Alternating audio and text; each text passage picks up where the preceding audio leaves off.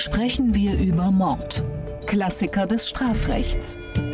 Der Fall Gefgen. Der SWR2 True Crime Podcast. Mit Holger Schmidt und dem früheren Bundesrichter Thomas Fischer. Hallo, liebe Hörerinnen und Hörer. Sprechen wir über Mord, heißt unser Podcast. Heute haben wir einen Klassikerfall im Gepäck und dazu begrüße ich wie immer hier im Studio in Baden-Baden Mr. Strafrecht höchstpersönlich. Hallo, Thomas Fischer. Hallo, Herr Schmidt. Länger könnte ich aufzählen, was Sie so alles in Ihrem beruflichen Leben gemacht haben oder machen. Richter sein, Bücher und Kolumnen schreiben, im Rettungsdienst oder Panzer fahren. Als Anwalt praktizieren Sie aktuell aber da ist dann noch was. Sie sind Honorarprofessor für Strafrecht und Strafprozessrecht an der Universität Würzburg. Und genau hier möchte ich heute mit meiner diesmal gar nicht so abseitigen und eigentlich sehr vorhersehbaren Frage anfangen. Welche Art junger Menschen studiert Jura und was kann man, ohne zu grob zu verallgemeinern, über diese Menschen sagen? Oh, das ist dann natürlich eine ganz schwierige Frage aus verschiedenen Gründen. Vor allen Dingen aus dem Grund, nicht in eines der zahllosen Fettnäpfchen reinzutreten, die man da erwischen kann. Nein, ich glaube, dass Jurastudenten, es ist relativ gesichert, aus was für sozialen Schichten die kommen. Nicht von ganz oben, nicht von ganz unten, sondern so aus der gehobenen Mittelschicht. Eltern sind häufig höhere Beamte, Lehrer, Rechtsanwälte, Ärzte.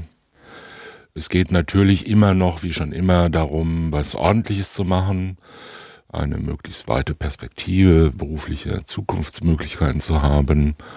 Es gibt eine gewisse Affinität zu Ordnungsstrukturen, ohne das jetzt autoritäre Charakterzüge nennen zu wollen. Und es gibt einen gewissen Hang zur Sicherheit und zur Gesichertheit. Viel mehr kann man, glaube ich, so ganz Allgemeines dazu nicht sagen.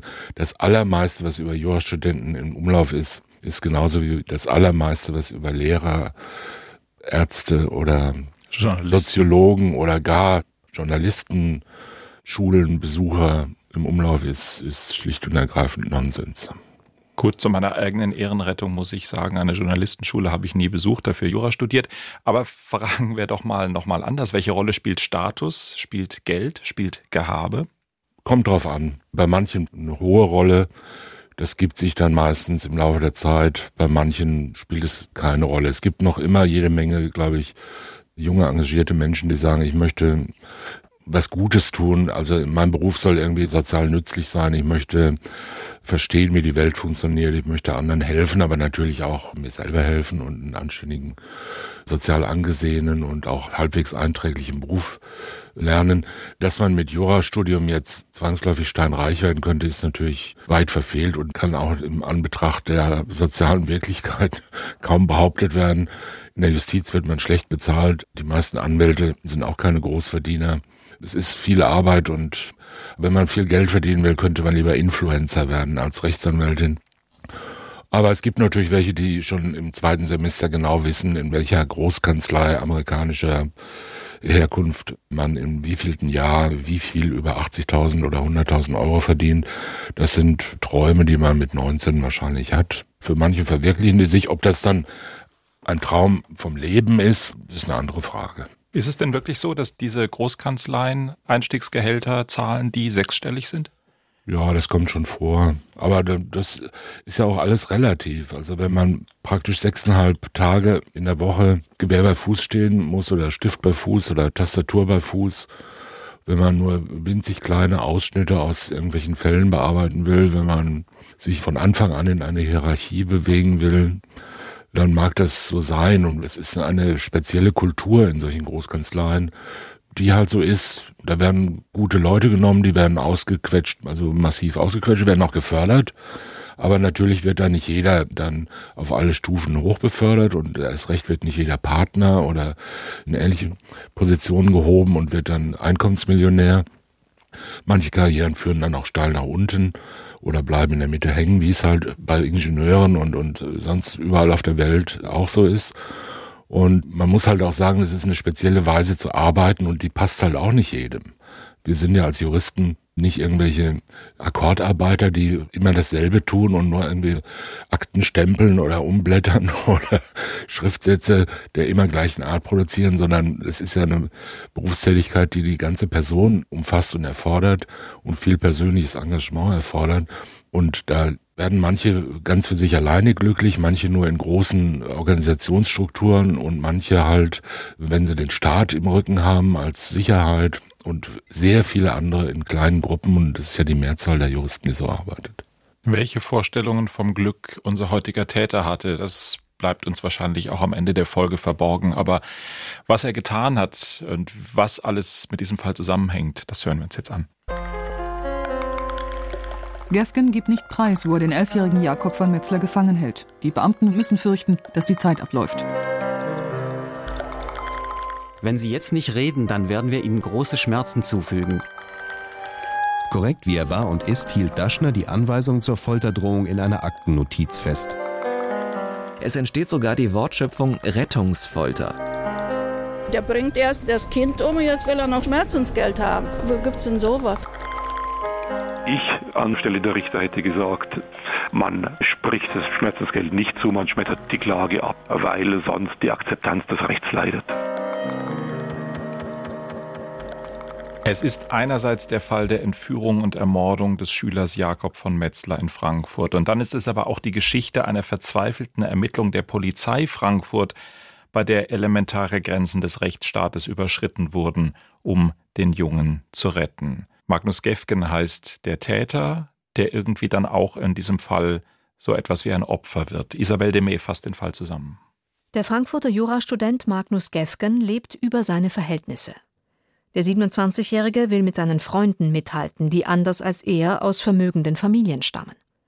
Gefgen gaukelt seinen Freunden und seiner Freundin vor, ebenfalls wohlhabend zu sein. Als ihm das Geld ausgeht, will er seine finanziellen Probleme mit einer Straftat lösen. Am 27. September 2002 lockt Gefgen den elf Jahre alten Bankierssohn Jakob von Metzler in seine Wohnung. Dort tötet er das Kind. Von der Familie verlangt er eine Million Euro Lösegeld. Mit seinem Auto fährt er in der Nacht auf den 30. September zu einer Straßenbahnhaltestelle, an der das Lösegeld hinterlegt ist. Anhand seines Autokennzeichens wird Gefgen identifiziert. Die Ermittler lassen ihn nicht mehr aus den Augen. Gefgen geht mit seiner Freundin shoppen, kauft ein Auto und bucht einen Urlaub. Aber wo ist das entführte Kind?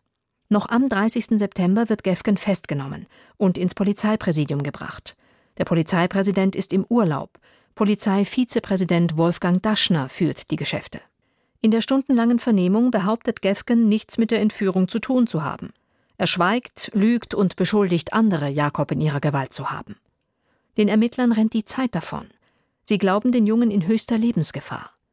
Am Morgen des 1. Oktober ordnet Polizeivizepräsident Daschner an, Gefgen Schmerzen anzudrohen, sollte er das Versteck des Kindes nicht verraten.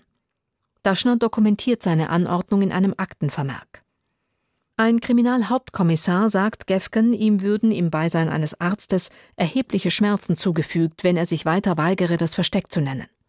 Ein besonderer Beamter werde bereits mit dem Hubschrauber eingeflogen. Die Drohung hat Erfolg. Gefgen führt die Polizei zu Jakobs Leiche.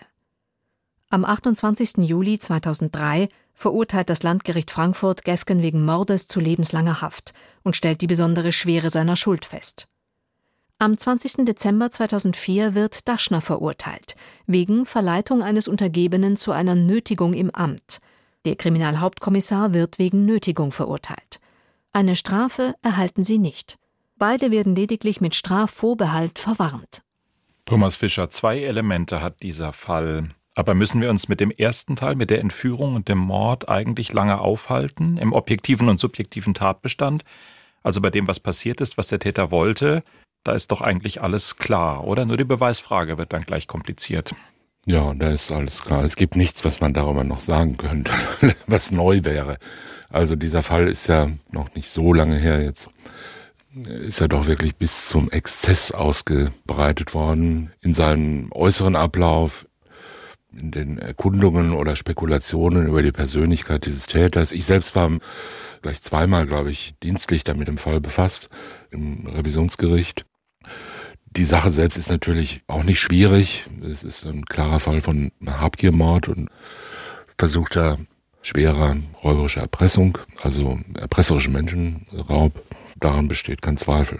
Aber spannend wird es eben bei dem, was strafprozessual passiert ist. Spannend wird es bei dem Versuch der Polizei, ich formuliere es mal so aus meiner Perspektive, bei dem Versuch der Polizei zu einem Zeitpunkt, wo man noch nicht weiß, was mit dem Jungen ist, den Jungen noch zu retten. Würden Sie das auch so formulieren oder hätte die Polizei eigentlich schon von vornherein wissen müssen, vermuten müssen, dass der Junge nicht mehr am Leben ist? Nein, das kann man nicht wissen. Also man kann es natürlich schon wissen unter bestimmten Umständen, wenn es keine andere objektive Möglichkeit gibt. Aber man hat so genau hat man es ja nicht durchschauen können zu diesem Zeitpunkt. Man hat nur den Eindruck gehabt, dass es eilt, weil ja der Beschuldigte zu dem Zeitpunkt schon lange unter Beobachtung stand und keinen Kontakt zu dem entführten Kind aufgenommen hatte, man das irgendwie nicht nachvollziehen konnte, man ihn für einen Einzeltäter hielt und man hat gedacht, man kennt es auch aus anderen vorhergehenden Entführungen, dass das Opfer wahrscheinlich sich in einer mindestens hochgefährlichen Lage befindet. Und natürlich wäre es völlig absurd gewesen, diese Maßnahme da anzudrohen oder durchzuführen. Drohung selbst ist ja die Maßnahme schon wenn man von vornherein gewusst hätte, dass es sinnlos ist. Das wäre dann nur noch die Abpressung eines Geständnisses gewesen, aber so war es ja nicht gemeint, sondern der Begriff der Rettungsfolter kommt ja daher, dass man gedacht hat, man kann damit noch irgendwas erreichen. Eine besondere Qualität bekommt dieser Fall natürlich auch dadurch, dass der äh, Gefgen ja nach diesem Eingriff später nochmal ein umfangreiches Geständnis abgelegt hat. Und zwar ohne Druck. Dass sich letzten Endes dann auch die Frage stellte, welchen Beweiswert hat er das überhaupt und ist wirklich seine Verurteilung darauf zurückzuführen. Das war beispielsweise für die Revision sehr wichtig. Machen wir es nochmal Schritt für Schritt. Es ist klar, der junge Jakob von Metzler ist entführt worden. Es gibt eine Forderung, es gibt vom Täter ein konkretes Szenario, wie das Geld zu übergeben ist. Und das ist, sagen wir mal, so simpel gestrickt, dass es der Polizei gelingt, ohne größere Mühen festzustellen, da kommt ein Auto, das hat auch richtige Kennzeichen. Man kann über das Auto eigentlich sehr schnell sehen, wer ist der Täter. Den observiert man dann. Magnus Gefgen ist es gewesen. Sie haben es eben gesagt, der ist dann stundenlang unterwegs, hat uns auch Isabel de May vorhin erzählt. Er führt ein scheinbar sorgloses Leben, geht shoppen bis hin zu einem Auto, aber er kümmert sich eben überhaupt nicht darum, wo Jakob von Metzler sein könnte. Und jetzt überlegt die Polizei, was können wir tun und entschließt sich, offene Maßnahme heißt es, man nimmt ihn fest, man nimmt ihn aufs Präsidium und man fängt an, mit ihm zu sprechen. Was ist denn in dieser Situation das, was die Polizei, ohne dass wir jetzt in große rechtsphilosophische Diskussionen kommen, darf? Kann man das so abstrakt erklären? Bis wohin kann man jetzt intensiv vernehmen? Was dürfen die Beamten in so einer Situation tun? Und was ist dann danach passiert? Wo ist quasi diese Grenze? Schreien, auf den Tisch hauen? Also schreien wird schon vorkommen, auf den Tisch hauen wird auch vorkommen. Solange es keine unmittelbare körperliche Bedrohung ist, ist die Grenze sicher nicht erreicht. Zulässig sind beispielsweise irgendwelche Tricks. Zulässig sind Täuschungen, die ja auch nicht ganz selten vorkommen. Wenn man zum Beispiel mehrere beschuldigt hat, dass man sagt, der andere hat schon gestanden oder ähnliche Tricks, die da benutzt werden.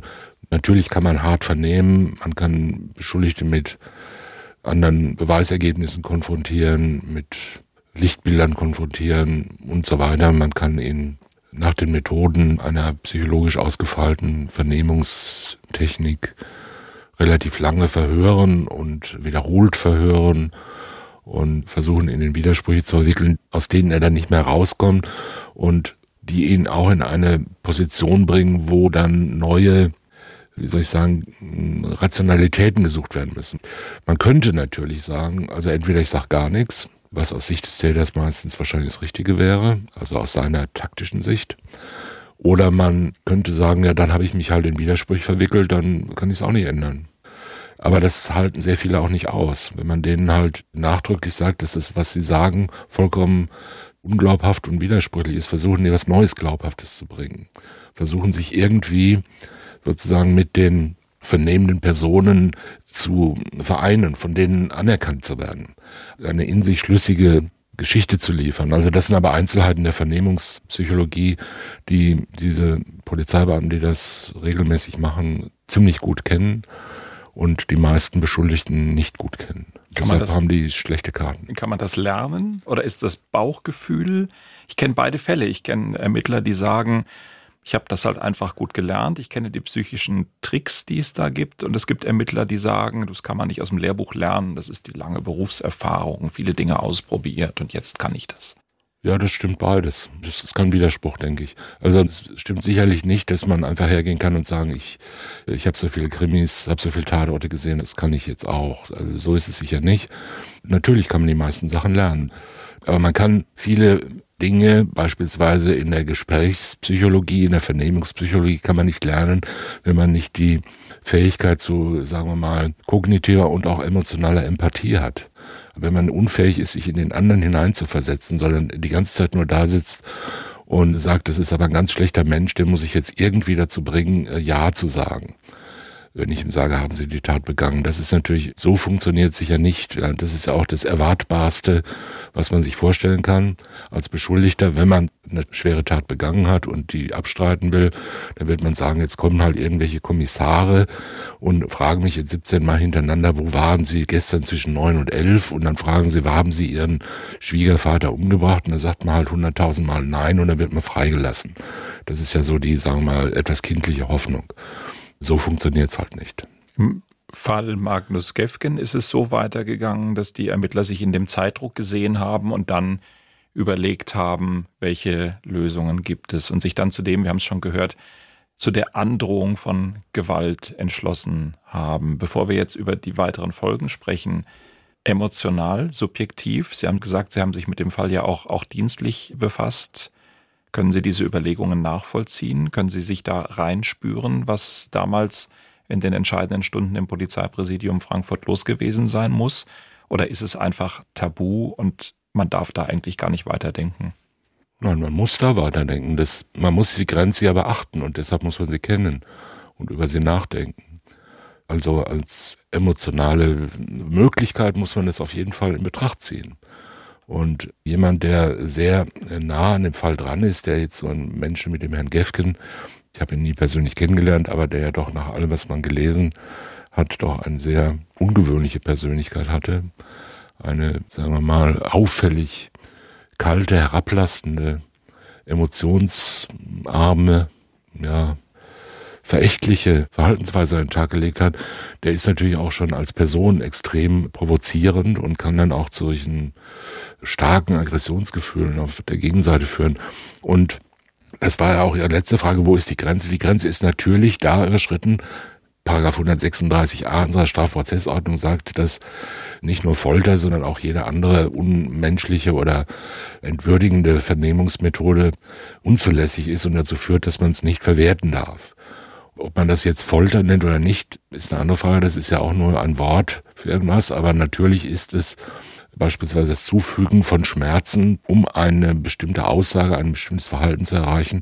Das ist der klassische Vorstellung von Folter. Und dass Folter verboten ist, menschenrechtlich, verfassungsrechtlich und auch strafprozessual, daran besteht kein Zweifel. Wir haben ja im Grunde mehrere Probleme. Wir haben die Probleme des Verwertungsverbotes, das haben Sie angesprochen. Wir haben aber auch haben Sie auch gesagt, die verfassungsrechtliche Komponente, der Staat darf das nicht. Und dann haben wir noch die dritte Komponente, diejenigen Staatsdiener, die es tun, machen sich auch persönlich strafbar. Also eigentlich haben wir doch dreimal Nein. Ja, so kann man sagen. Und dann tun die das jetzt trotzdem. Ja, das ist ja nicht vollkommen fremd. Es ist ja nicht völlig aus der Luft gegriffen. Und bei Umfragen, die auch in diesem Fall zahlreich durchgeführt worden sind, kriegt man ja auch entsprechende Antworten aus der Öffentlichkeit, die sagen, selbstverständlich soll man dem alle Knochen brechen, damit er das Kind freilässt. Und so ein schrecklicher Mensch, den muss man, auf den muss man keine Rücksicht nehmen. Das ist natürlich immer leicht zu sagen, wenn man schon weiß, dass es war. Das Problem ist ja nicht, dass man Geständnisse von geständigen Menschen dann nochmal durch Folter erzwingt, sondern dass man halt von ungeständigen Menschen versucht zu erzwingen. Und wir sind ja immer wieder auch in der Justiz mit Menschen konfrontiert, die aus Ländern kommen, in denen, sagen wir mal, strukturell gefoltert wird, in denen das an der Tagesordnung ist, dass man mal bei der Polizei geschlagen, gequält, misshandelt wird und die in langen Jahren die Erfahrung gemacht haben, man muss es einfach nur aushalten und dann wird man irgendwann freigelassen. Die schlagen einen so lange, bis man entweder Ja sagt oder bis man es aushält, bis sie müde sind und sich ein leichteres Opfer suchen. Und das führt dazu, dass die dann völlig wahllos alles bestreiten, was man sie fragt. Alles. Selbst die unsinnigsten Dinge mit Lügen beantworten. Und so ist es ja, muss man sagen, doch zum großen Glück nicht. Wir haben eine gewisse Kultur so untergründig, die sagt, das müsste man eigentlich machen können und so viel Rücksicht auf diese Straftäter soll man nicht nehmen und die sind es nicht wert, dass man sich ihretwegen jetzt verfassungsrechtliche Sorgen macht.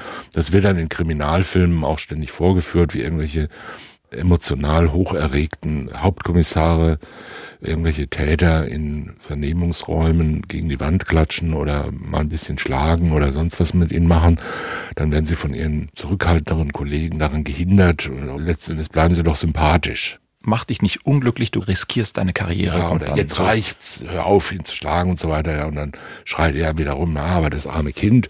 Und dann kommt irgendwie so ein verlotterter Rechtsanwalt rein und erhebt gleich eine Beschwerde oder macht irgend sowas. Also das spielt mit den Emotionen, aber hier ging's ja nun um die Wirklichkeit und nicht um irgendwelche Filme. Und da kann man sagen, es ist ja noch nicht viel passiert, es ist ja eigentlich gar nichts passiert. Dem wurde ja keine Schmerzen zugefügt, es wurde ja nur ihm angedroht. Damals hat es eine außerordentlich intensive Diskussion gegeben, als der Fall letzten Endes dann des Polizeivizepräsidenten Daschner öffentlich diskutiert wurde und verhandelt wurde. Und da gab es dann zum Beispiel seltsame Vorschläge auch von Strafrechtsprofessoren, die gesagt haben, ja, Folter geht nicht, aber das Androhen von Folter, das ist noch keine Folter. Das ist noch zulässig. Ja, also das Androhen ist zulässig, aber das Durchführen nicht. Das müsste man jetzt irgendwie ins Gesetz schreiben. Das ist natürlich eine, muss man schon sagen, akademisch nicht ernstzunehmende Meinung. Elfenbeinturmig. Ja, weil sie völlig sinnlos ist. Ja, also wenn es so wäre, die Täter, die lesen ja auch das Strafgesetzbuch oder die Strafprozessordnung. Jedenfalls in der Regel kann man davon ausgehen. Die kennen ja die Gesetze auch. Und wenn dann irgendwo steht, man darf nur androhen, aber es auf gar keinen Fall machen, dann fürchten die sich halt nicht vor der Drohung. Also dann kann man es ja auch gleich so gehen lassen. alle Erziehungsratgeber los. Ja, das ist ja völlig Unsinn. Also entweder man macht's oder man macht's nicht. Ne? Ohne Möglichkeit des Vollzugs ist auch die Drohung sinnlos. Jetzt ist in diesem Fall ja viel auch darüber debattiert worden, so nach dem Motto, auch wenn man es Rettungsfolter nennt, das geht ja auf gar keinen Fall. Wir wollen ja nicht Zustände wie in Guantanamo, wir wollen ja nicht Zustände wie in Abu Ghraib und wir sind doch in unserem Rechtsstaat ganz anders drauf. Ich habe mich gefragt, ist das wirklich vergleichbar? Ich bin auch völlig an Ihrer Seite. Foltern geht nicht. Zustände wie Abu Ghraib, wie Guantanamo, wie vergleichbare Foltereinrichtungen muss man nicht weiter darüber diskutieren. Und jetzt kommt dann doch das Aber. Wenn ich mir angucke, was in Guantanamo passiert ist, dass man in wirklich großem Stil versucht hat, aus einigermaßen willkürlich gefangenen Menschen irgendetwas herauszupressen, wo man vermutet hat, dass da irgendein Wissen über irgendeine terroristische Struktur oder über irgendwelche anderen Personen ist, aber man eigentlich auch gar nicht wirklich wusste, was man eigentlich sucht. Und man das vergleicht mit einem Täter, den man bei der Geldübergabe erwischt hat, bei einem Kind, das fehlt in einer ganz konkreten Situation. Das ist doch von der Grundvoraussetzung und von dem, was man erwarten kann als Ergebnis einer Befragung oder wie auch immer man es nennen will, völlig etwas anderes. Oder sehe ich das falsch?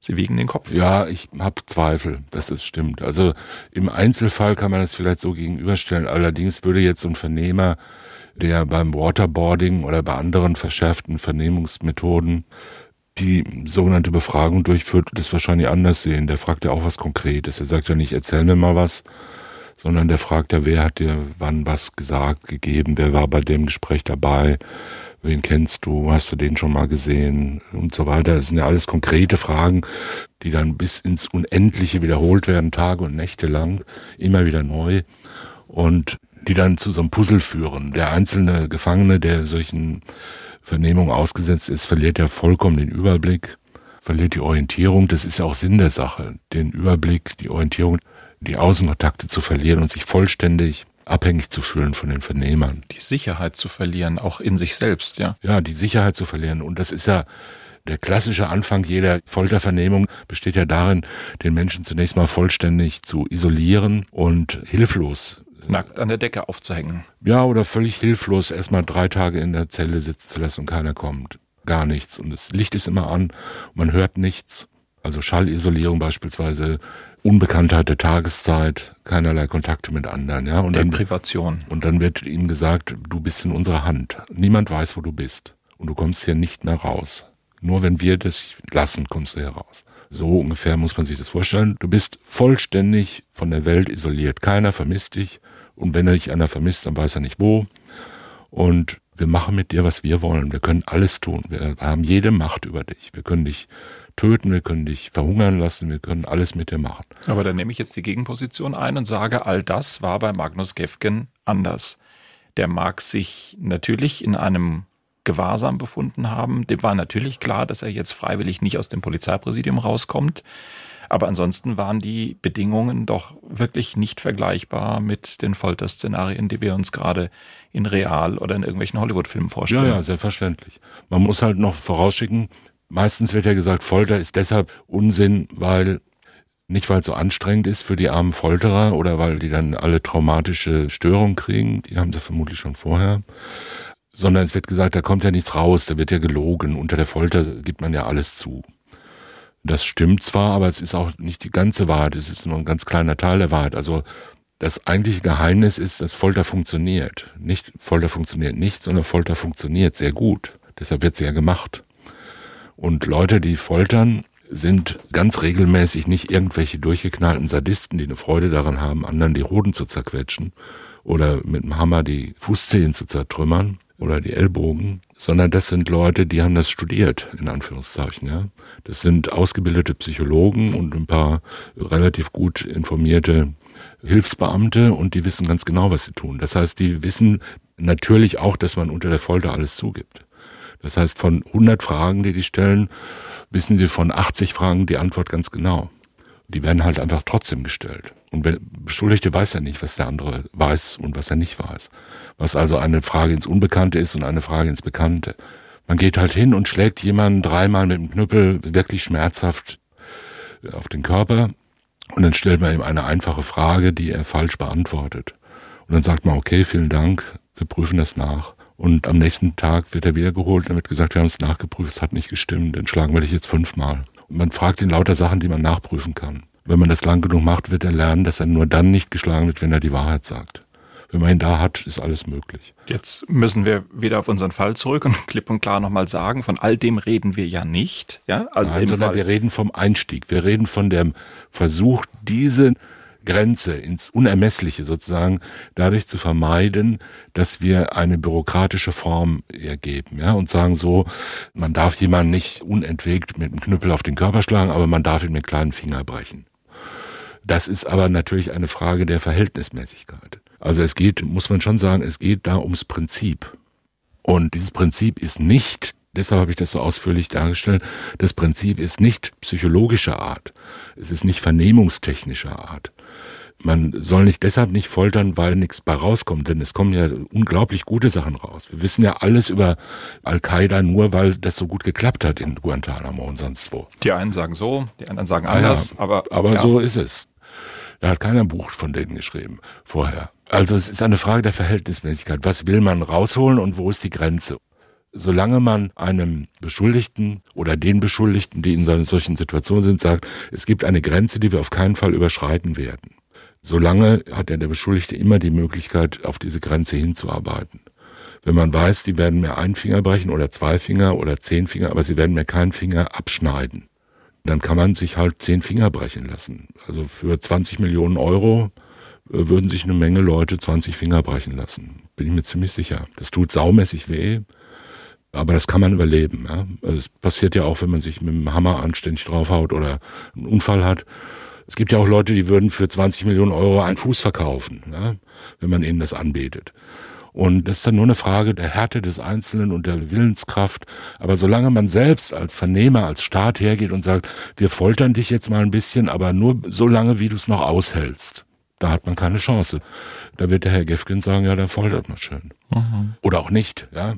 Irgendwen wird man schon treffen und das ist dann reiner Zufall. Das heißt, eine Begrenzung der Folter muss einerseits sagen, Folter ist ihrer Natur nach grenzenlos. Das ist ja gerade der Sinn der Folter. Die ist ihrer Natur nach nach oben offen. Was macht man beispielsweise in einer Situation, wo man dem Straftäter G sagt, du sagst uns das jetzt, wo das Versteck ist, oder wir brechen dir einen Finger. Und dann sagt er, ich sage es nicht, dann brechen Sie ihm einen Finger. Und dann sagt er es immer noch nicht.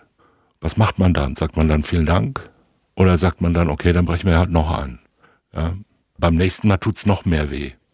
Das ist nach oben offen. Ne? Was ist die Grenze, wo man dann sagt, diesen Schmerz fügen wir ihm nicht mehr zu? Warum sollte man dem nur einen Finger brechen? Warum nicht das Ohr abschneiden? Oder mit einer Kneifzange ein Stück von der Lippe rauskneifen oder sowas. So richtig massive Schmerzen. Und da gibt's auch noch Leute, die sowas machen würden. Und wenn sie in die Fußgängerzone gehen und da die Leute fragen mit dem Mikrofon und die sehen das Blut nicht spritzen und die Schreie nicht und sie halten eben ein Foto von dem kleinen entführten Jungen vor und sagen, sollen wir dafür dem Herrn Gefgen jetzt die Ohren abschneiden, dann sagen die jawohl. Können wir uns gleich nochmal anhören. Ich habe Töne mitgebracht in diesem Fall, was man da so alles in der Fußgängerzone gesagt hat. Wenn wir uns den weiteren Verlauf des Falls angucken, die Androhung hat gereicht. Wenn wir das als Kraftprobe sehen wollen. Die Polizei hat sich mit der Androhung schon in Anführungszeichen durchgesetzt. Das hat funktioniert.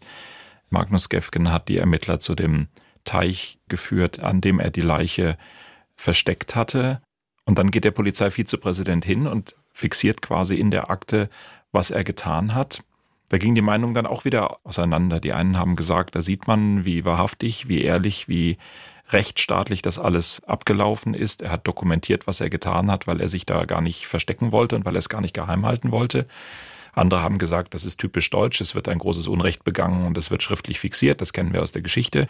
Und wieder andere haben gesagt, es hilft alles nichts, er kann das dokumentieren, solange er will, es bleibt einfach ein schreiendes Unrecht. Wie ist Ihre Haltung dazu? Stimmt irgendwie alles, aber gibt noch kein vollständiges Bild. Also auch Herrn Daschner kenne ich nicht persönlich und kann nur sagen, das ist ein ehrenhaftes Verhalten. Es zeigt aber natürlich nicht, dass er gedacht hat, das ist in Ordnung, sondern es zeigt, dass er gedacht hat, das ist nicht in Ordnung. Es ist ja ein klares Zeichen seines Unrechtsbewusstseins, dass er hergeht und sagt, ich habe hier etwas angeordnet, also etwas durchgeführt. Es wurde ja nicht eine Maßnahme nur in Erwägung gezogen, sondern es wurde eine Maßnahme durchgeführt. Es wurde gesagt, wir nötigen dich jetzt, es ist ja eine Drohung mit einer unmittelbaren Gefahr für Leib oder Leben mit körperlicher Gewalt und es wurde etwas dafür verlangt, nämlich ein Geständnis oder ein Hinweis. Und das ist auch erfolgreich durchgeführt worden.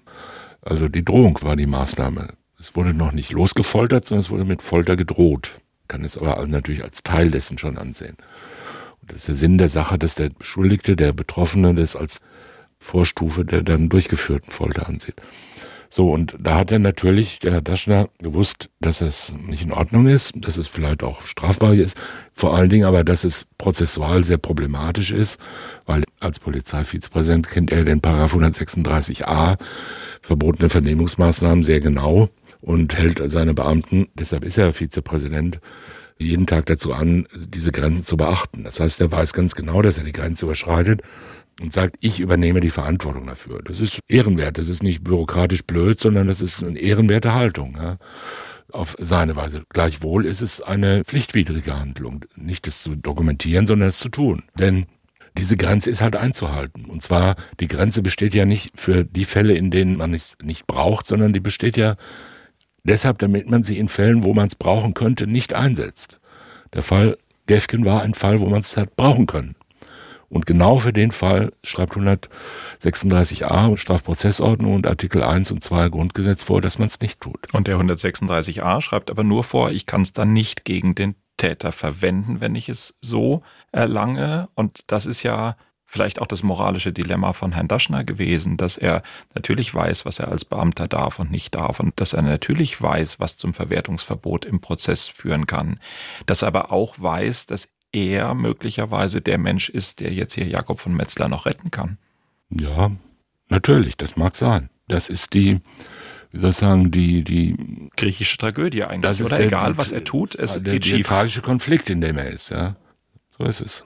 Und diesen Konflikt hat er für sich persönlich entschieden. Und seine Dokumentation in den Akten zeigt ja, dass er diese Verantwortung übernehmen wollte. Er hat sich dem Verfahren gestellt und er wird wahrscheinlich sich auch gedacht haben, dass das ein Verfahren gegen ihn selbst provoziert. Und das Strafverfahren gegen Magnus Gefgen in Frage stellt, weil prozessual dann eben auch zu klären war, hat man denn eigentlich genug, um ihn zu verurteilen, wenn die Art und Weise, wie man die Leiche gefunden hat, die Art und Weise, wie man ihn dazu gebracht hat, etwas über den Tatablauf zu sagen, so zustande gekommen ist? Die Gerichtsreporterin des Hessischen Rundfunks, Heike Borufka, die wir hier auch schon in unserem Podcast zu Gast hatten und die selber unter dem Titel Verurteilt einen Podcast zu ihren interessantesten Fällen, darunter natürlich auch Magnus Gefgen macht. Die hat damals berichtet, dass das erste Geständnis von Gefgen schlichtweg ungültig war, weil ihm ja eben diese Schmerzen angedroht worden waren.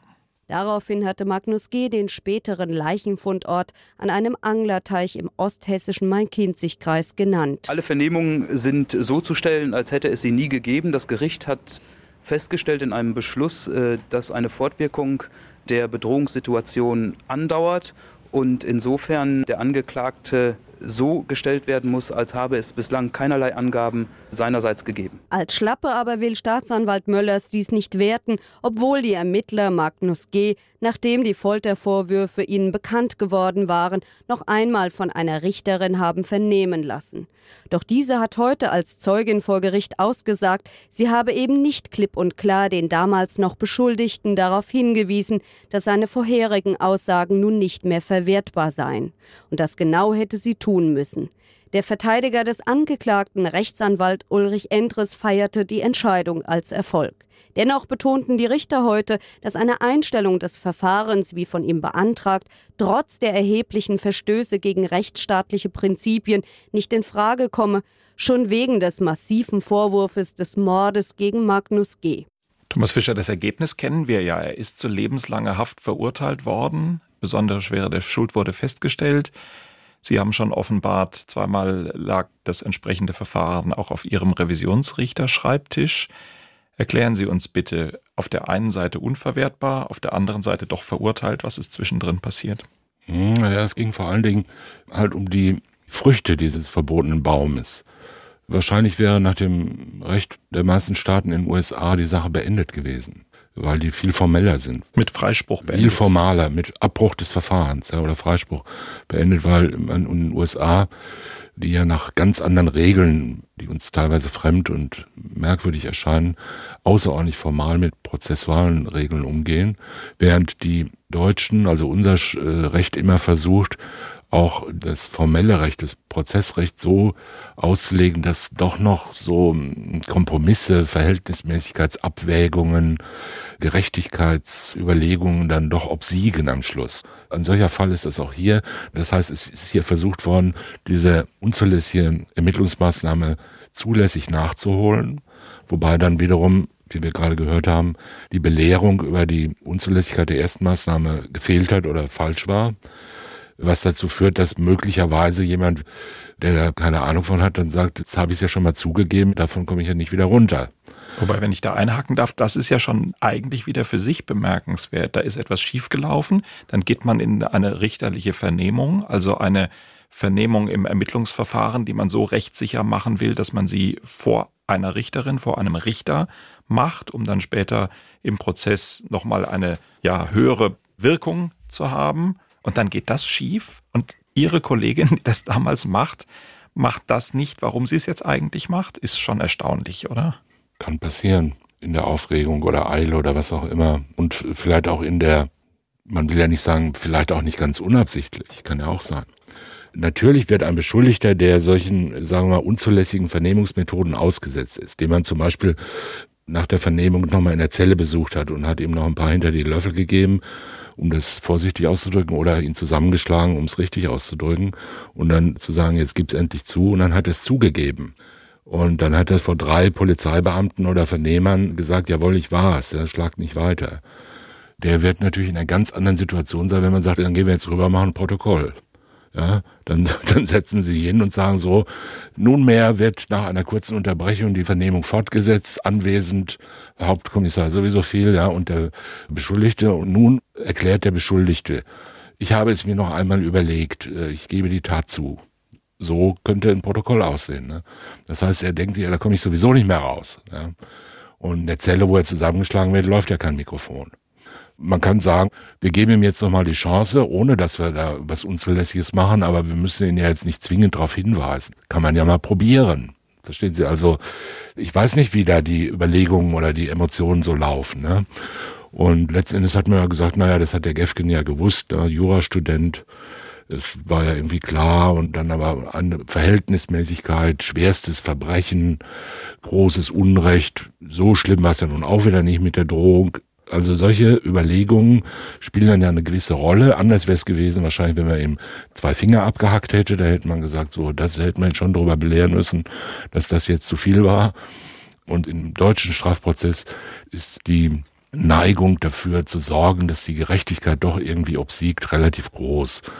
Und das wird halt meistens mit solchen Formeln aus dem Verhältnismäßigkeitszusammenhang begründet. Das kann man im Einzelfall dann wieder gerecht oder ungerecht, richtig oder falsch finden. Die Grenzen sind, muss man sagen, nicht immer ganz klar. Kefken hat vor Gericht das Geständnis aber dann nochmal wiederholt. Soll ich jetzt die Peter und der Wolf Frage stellen? Wenn Peter den Wolf nicht gefangen hätte, was dann? Hätte es ohne ein weiteres Geständnis im Fall Magnus Gefgen Ihrer Meinung nach einen Freispruch gegeben? Das kann ich nicht beurteilen. Man kann solche Fälle dann natürlich so auf solche Einzelfragen zuspitzen und sagen, das einzige Beweismittel, was gegen ihn sprach, war das Geständnis. Es gibt keine Leiche, es gibt gar nichts, es gibt vage Anhaltspunkte, es gibt keine Spuren, es gibt keine Aufnahmen, es gibt nichts. Es gibt nur ein Geständnis und das ist erfoltert worden.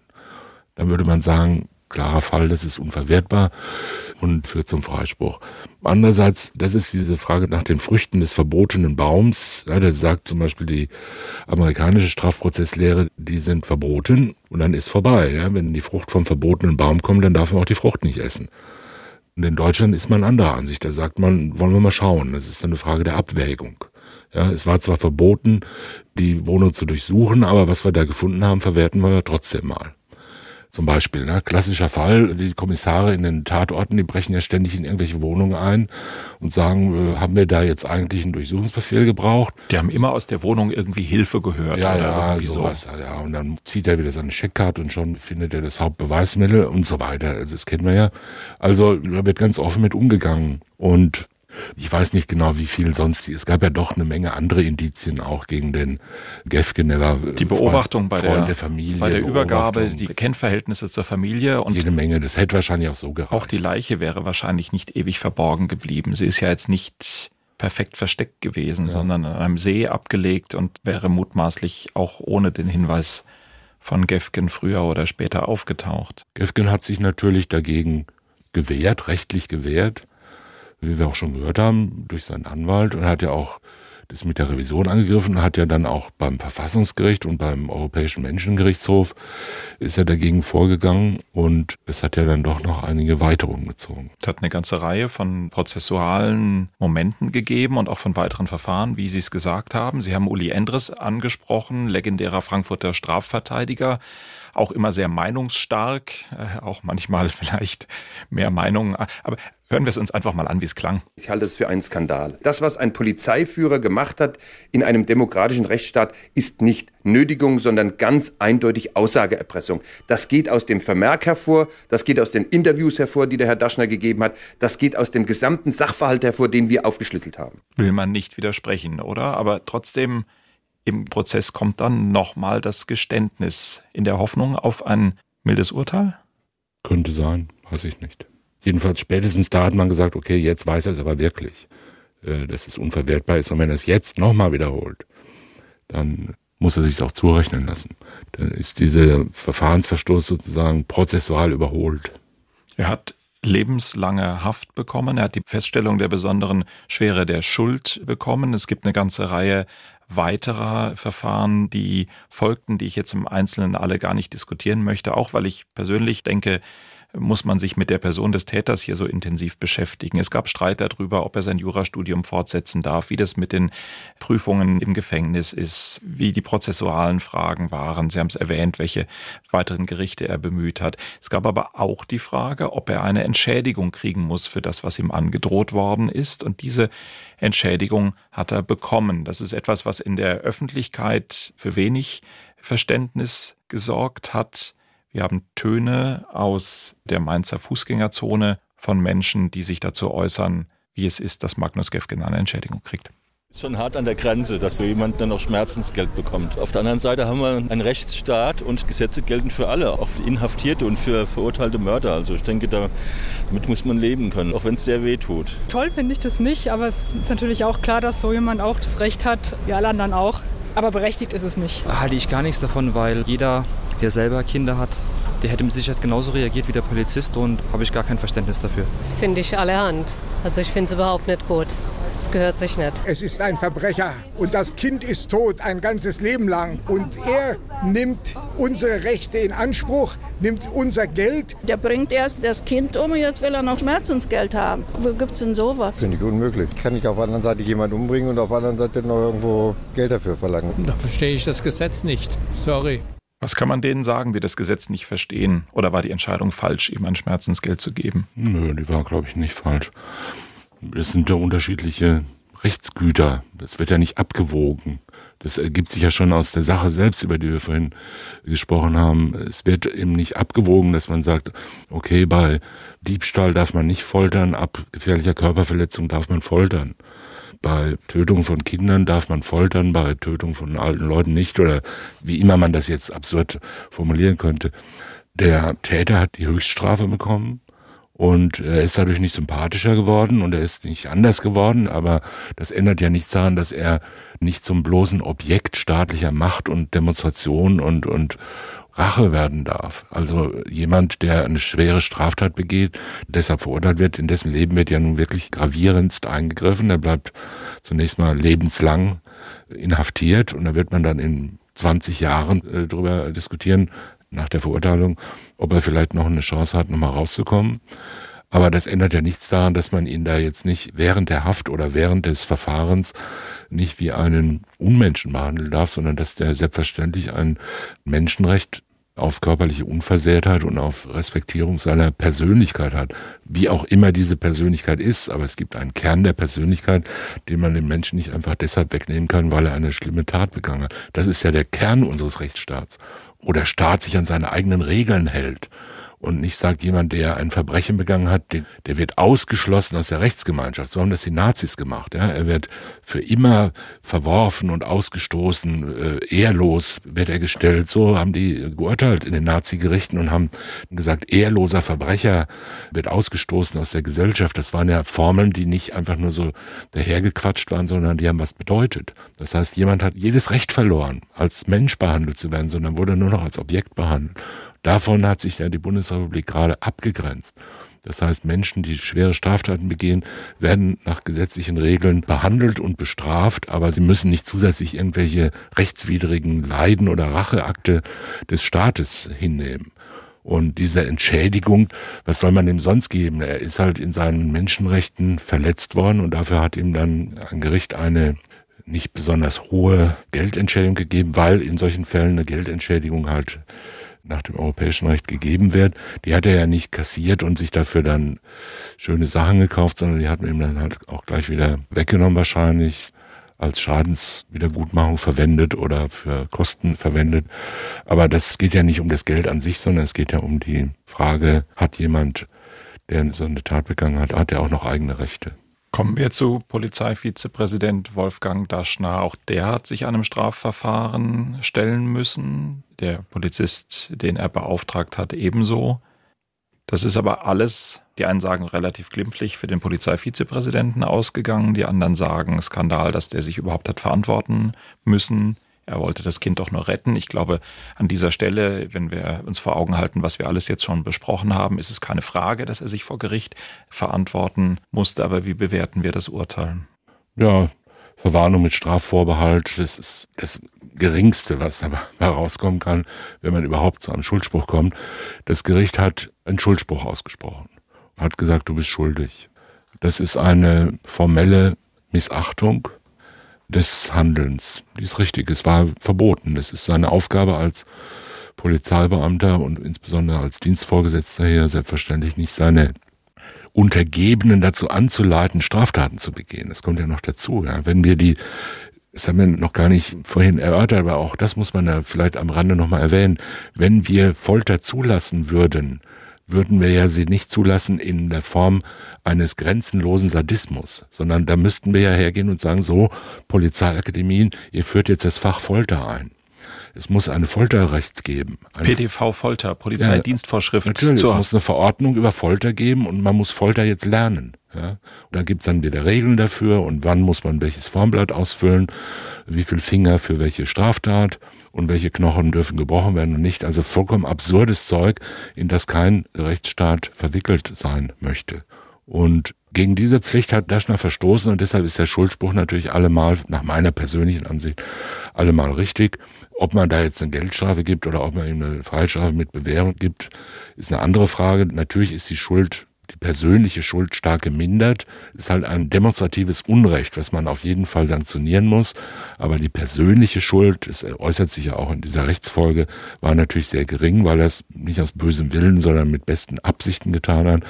Und weil man gesagt hat, okay, Herr Daschner ist ein ehrenwerter Mann, aber er hat einen demonstrativen Fehler begangen und das muss der Staat auch klarstellen, dass es ein Fehler war. Habe ich rausgehört, dass Sie ein bisschen ein härteres Urteil besser gefunden hätten? Wenn Sie das rausgehört haben, wäre es nicht unbedingt falsch. Ja, das bedeutet nicht, dass ich meine, das Urteil sei unrichtig. Also ich finde es müßig, über rechtskräftige Urteile im Nachhinein zu sagen, das Strafmaß hätte ein bisschen anders sein können oder höher oder niedriger. Aber wenn man da ein Jahr mit Bewährung gegeben hätte, hätte ich es auch gut gefunden. Also das ist halt Geschmackssache und als Revisionsrichter ist man sowieso gewohnt zu sagen, man hätte es gut begründen können. Zu sagen, Herr Daschner, Sie sind zwar ein netter Mensch, ja, Sie haben es gut gemeint, aber das war nun mal wirklich gar nichts. Und das wollen wir nicht nochmal, dass das passiert. Ja. Und das soll überall stehen. Und in jedem Handbuch für den vernehmenden Polizeibeamten soll stehen, denk an Daschner und lass die Finger deiner Beschuldigten ungebrochen. Viele Hörerinnen und Hörer mögen in dieser Sekunde drüber nachdenken. Und wenn mein Kind entführt ist, muss ich dann befürchten, dass der Polizeiführer nicht alles Mögliche versucht, das Kind zu retten? Was ja, Sie sollten dann aber auch sagen, und wenn ich mal beschuldigt bin und jemand mich verdächtigt, wie weit sollen denn die Polizeibeamten gehen dürfen, wenn ich doch immer sage, ich war es nicht? Und wenn mein Kind da sitzt und ist der Beschuldigte, dann will ich ja auch nicht, dass ihm sowas geschieht. Und man muss, denke ich, diese Frage grundsätzlich stellen, weil man die Frage Folter oder nicht Folter nicht relativ beantworten kann. Die ja. kann man nur aus der Verfassung beantworten und nur absolut. Und da ist sie eindeutig beantwortet. Viel haben wir in dieser Folge auch über die wirklich, muss man glaube ich auch nochmal deutlich sagen, völlig anders gelagerten Foltersituationen in Orten wie Abu Ghraib oder Guantanamo gesprochen. Mir ist dabei aufgefallen, es gibt dazu einen wirklich interessanten Dokumentarfilm, auf den ich hinweisen möchte an dieser Stelle. Der ist von meinem Kollegen John Götz vom Norddeutschen Rundfunk und heißt Slahi und seine Folterer. Und der hat was ganz Interessantes gemacht. Er hat nämlich mit jemand, der in einer solchen Black Site gefoltert und hart vernommen worden ist, nach seiner Freilassung sehr intensive Interviews geführt und er hat dann die Leute gesucht, die gefoltert haben und hat die entsprechenden Aussagen einander gegenübergestellt und das ist kein Film für Leute mit schwachen Nerven, denn mir ist es so gegangen, dass man am Ende echt überhaupt nicht mehr wusste, wem man glauben soll. Die Position der Folterer war wirklich interessant und das, was Slahi über seine Zeit erzählt und das, wie er insgesamt aufgetreten ist, war genauso interessant. Mir ging es persönlich so, ich wusste danach eigentlich überhaupt nicht mehr, was richtig und was falsch ist. Also vielleicht, wen es angesprochen hat, Slahi und seine Folterer, ein Film von John Götz. Und das war jetzt hier bei uns im Podcast der Fall Magnus Gefgen. Thomas Fischer, vielleicht zum Abschluss noch etwas Prävention, wenn ich an den Anfang der Folge denke. Was raten Sie aktuellen Jurastudentinnen und Studenten mit akuten Geld- und Statussorgen? Lieber das Fach wechseln? Nein, lieber fleißig arbeiten. Das kann man ja immer raten. Fleißig arbeiten und sich bescheiden. Und dann wird das schon. Wird das schon. Oder doch lieber Taxi fahren oder Straßenmusik das schließt sich nicht aus, parallel zu betreiben, aber man sollte doch wissen, wann man dann die Straßenmusik zunächst mal eine Weile zurückstellen sollte. Also vor dem Examen allemal. Der große Strafrechtsschein kommt bestimmt. Danke an Thomas Fischer, danke an Georg Brandl und Sophia Hoog auf der anderen Seite der Scheibe. Außerdem danke an Walter Filz, Monika Kosave, Sonja Hase, Marie-Claire Schneider und ich danke allen, die geholfen haben, auch wenn ihr Arbeitgeber und die Mandantschaft wahrscheinlich dagegen wären, wenn sie es denn wüssten. Wenn Sie Fälle, Feedback, Fragen für uns haben, unsere E-Mail-Adresse lautet mord.swr2.de. Auf Wiederhören sagt Holger Schmidt. Sprechen wir über Mord. Sie hörten einen Podcast von SWR2. Das komplette Podcast-Angebot auf swr2.de. SWR2 Kultur neu entdecken.